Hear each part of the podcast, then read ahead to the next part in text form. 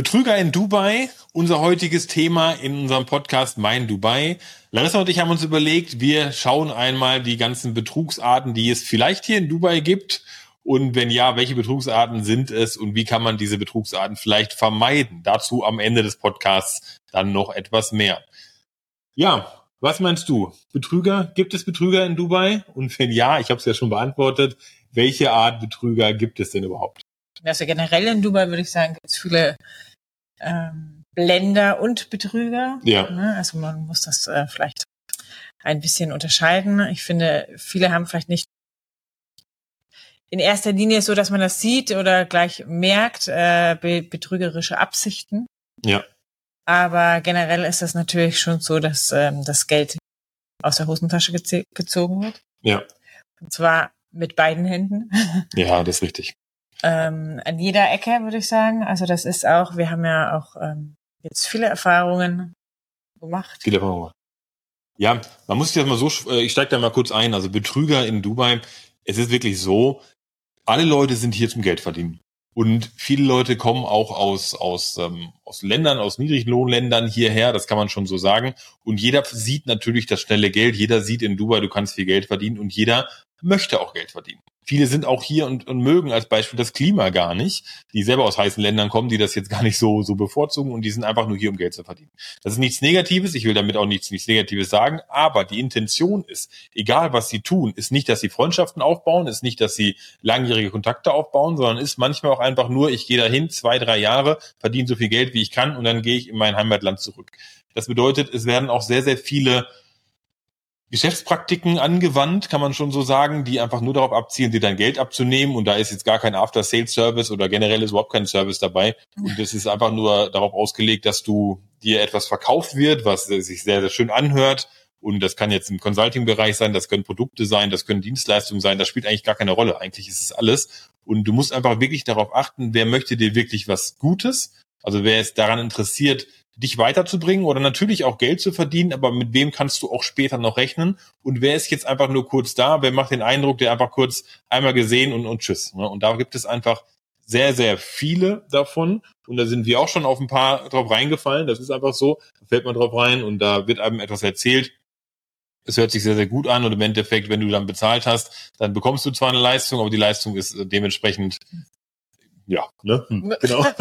Ja. Leistung ist aber nicht da oder ist es nur, du musst dich rumärgern und musst dann einfach nur schauen. Also das ist sehr, sehr nervig in Dubai, dass wirklich sehr, sehr viele Leute ein bisschen geblendet sind von dem Image, du kannst schnell Geld verdienen und dann versuchen sie es auch. Und viele haben einfach auch nicht so die Ahnung von dem, was sie verkaufen, wissen aber, es gibt einen kurzen Bedarf oder es, es gibt vermeintlich einen Bedarf und, und hauen einfach nur alles raus, was sie können und geben sich Mühe, aber es steckt halt nichts dahinter.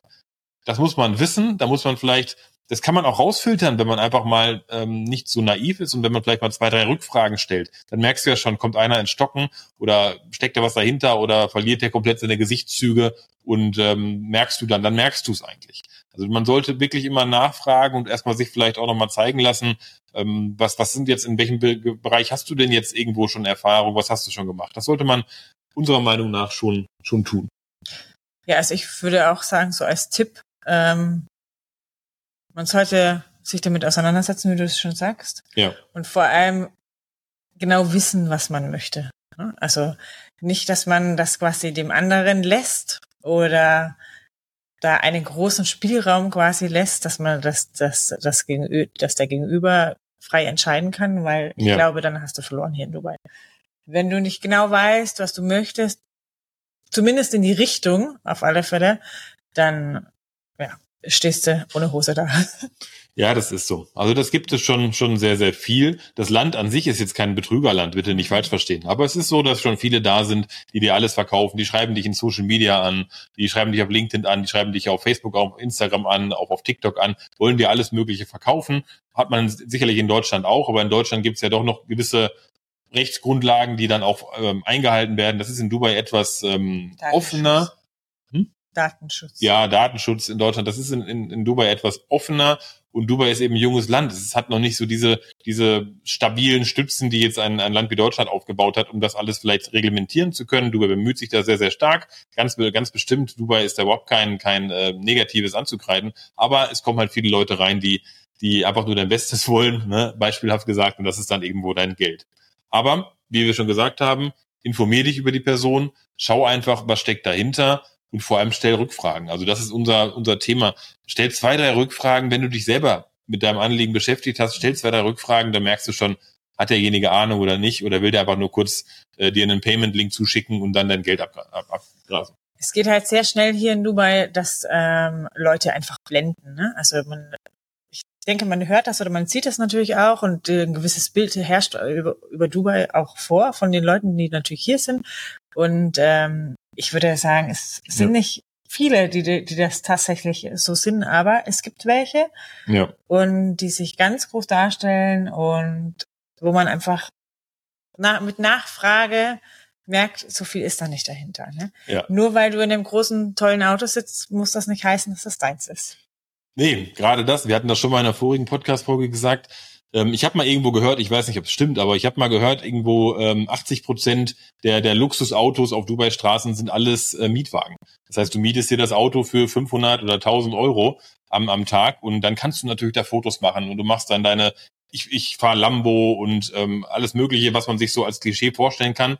Gibt es zu 100 Prozent, ist natürlich nicht ähm, machen nicht alle hier, aber es machen sehr, sehr viele. Gerade wir wohnen jetzt im Burj Khalifa, aber man kann sich gar nicht vorstellen, wie viele Leute sich vor dem Burj Khalifa fotografieren in ihrem Auto. Gerade wenn wir abends rausfahren, es ist Wahnsinn, wenn wir bei uns aus der Einfahrt rausfahren und ähm, dann Schranke aufgeht und wir sind quasi außerhalb des Burj Khalifa, wo jeder hinkommen kann, weil reinkommt keiner. Aber wenn du außerhalb, da stehen so viele Leute, die sich fotografieren, die mit ihren vermeintlich eigenen Sportwagen ähm, ein bisschen Show-off zeigen. Und das sind dann auch ganz oft diejenigen, die dann mit diesem gespielten Luxus dir einfach was verkaufen wollen. Die dann einfach sagen, hey, ich bin derjenige, ich bin hier in Dubai, ich habe das und das erreicht. Und ähm, das ist einfach etwas, womit wir uns nicht identifizieren können. Wir mögen das nicht. Wir sind auch authentische Leute. Äh, wenn wir ähm, kein, wir fahren kein Ferrari, ne? Und wenn, dann würden wir uns den kaufen. Und ich würde kein Foto von mir machen, in einem gemieteten, also vielleicht würde ich mir ein Foto machen im gemieteten Ferrari, aber da würde ich niemals sagen, es wäre meiner. Ne? Ja. Das ist so, das ist der Unterschied. Ich würde nie behaupten, dass es meiner wäre. Das wäre mir eher unangenehm, aber die meisten Leuten ist es nicht unangenehm. Die, die machen eben genau das. Und das ist so für uns dieses Thema Betrüger, weil diese Scheinwelt aufrechterhalten wird. Blender eher. Ja, ne? Blender. Betrüger, Blender, geht in beide Richtungen. Es wird etwas verkauft, was eigentlich gar nicht da ist. Und es fallen sehr, sehr viele Leute darauf rein. Gerade jüngere Leute fallen auf dieses schnell reich werden in Dubai rein und ähm, das könnt ihr uns glauben. Man kann sicherlich schnell reich werden, aber es ist auch ein, ein normales, hartes Arbeiten hier in Dubai, um Geld zu verdienen. Es ist nicht so, dass man hier hinkommt und auf einmal wird man mit Gold überschüttet und man bekommt irgendwie, äh, jeder bekommt ein paar, paar Millionen geschenkt. Das ist nicht so. Du musst hart für dein Geld hier arbeiten und du kannst hier ehrlich für arbeiten und sehr, sehr viele stellen das einfach nur anders dar. Ja, also ich habe bis jetzt auch noch keine Goldesel hier getroffen. Nein. Also, Deswegen, nein, das ist ein falsches Bild von Dubai und äh, ja, wenn man was erreichen möchte, dann kann man das. Absolut. Hier bestimmt vielleicht nur noch ein bisschen schneller in Dubai wie woanders, aber Ehrgeiz und Durchhaltungsvermögen ja. gehört überall dazu. Genau. Dann vielleicht noch als letztes das Thema Betrüger, was mir gerade einfällt, das ganze Thema Telefonbetrug das hatte ich schon mal erwähnt, aber es ist wirklich so, wenn deine Telefonnummer mal irgendwo ist, dann kann die jeder kaufen. Auch wenn das nicht so legal ist, aber jeder verkauft Telefonnummern, gerade im Immobilienbereich. Äh, wir haben jetzt äh, mal Immobilien hier gekauft, haben die mittlerweile wieder verkauft, spielt aber keine Rolle. Also ich werde beinahe jeden Tag angerufen zu, zu nicht mehr in unserem Besitz existierenden Immobilien, weil wir die einfach gehandelt haben. Ne? Wir haben einfach die Objekte äh, gekauft und mit Gewinn wieder verkauft aber wir werden immer wieder angerufen. Die Makler versuchen es die ganze Zeit, es versucht jeder dir was zu erzählen. Es werden überall ähm, online auch Inserate, Immobilieninserate geschaltet, die gar nicht da sind, einfach nur damit die Makler Leads bekommen. Auch ein Riesenthema hier in Dubai. Du stellst einfach eine, eine begehrtes Objekt rein, machst es ähm, gar nicht mal zum sehr günstigen Preis, machst es zum, zum normalen Preis rein, was sonst kein anderer macht oder jeder weiß, das Objekt ist schon längst weg. Die Leute fragen an, die Makler erzählen etwas, kommen dann hin und erzählen dir, ach nee, gibt's doch nicht mehr, schade. Schade, haben deine Handynummer, haben deine ähm, ganzen Daten und dann bist du die ganze Zeit bombardiert mit äh, allen möglichen Dingen. Und das ist ein Thema, was sehr, sehr stark hier in Dubai ist, gerade im Immobilienbereich. Und ähm, da können wir nochmal separat drüber sprechen, über die Immobilien. Aber das ganze Thema Betrug und versuchen, schnell Geld zu machen, das ist schon, das ist schon äh, Negativpunkt. Das muss man schon sagen. Und man kann auch nicht viel dagegen machen. Also man kann im Prinzip seine Handynummer tauschen, weil die Nummer kriegst du nicht raus. Es ist nicht so, dass du da so ein Double Opt-in-Verfahren hast oder dergleichen. Die Nummer ist irgendwo, die wurde wahrscheinlich schon hundertfach verkauft, die wird immer noch verkauft. Es interessiert auch keinen, dass die Datensätze alt sind, dass äh, in dem Beispiel Immobilien wir die eine Immobilie gar nicht mehr haben.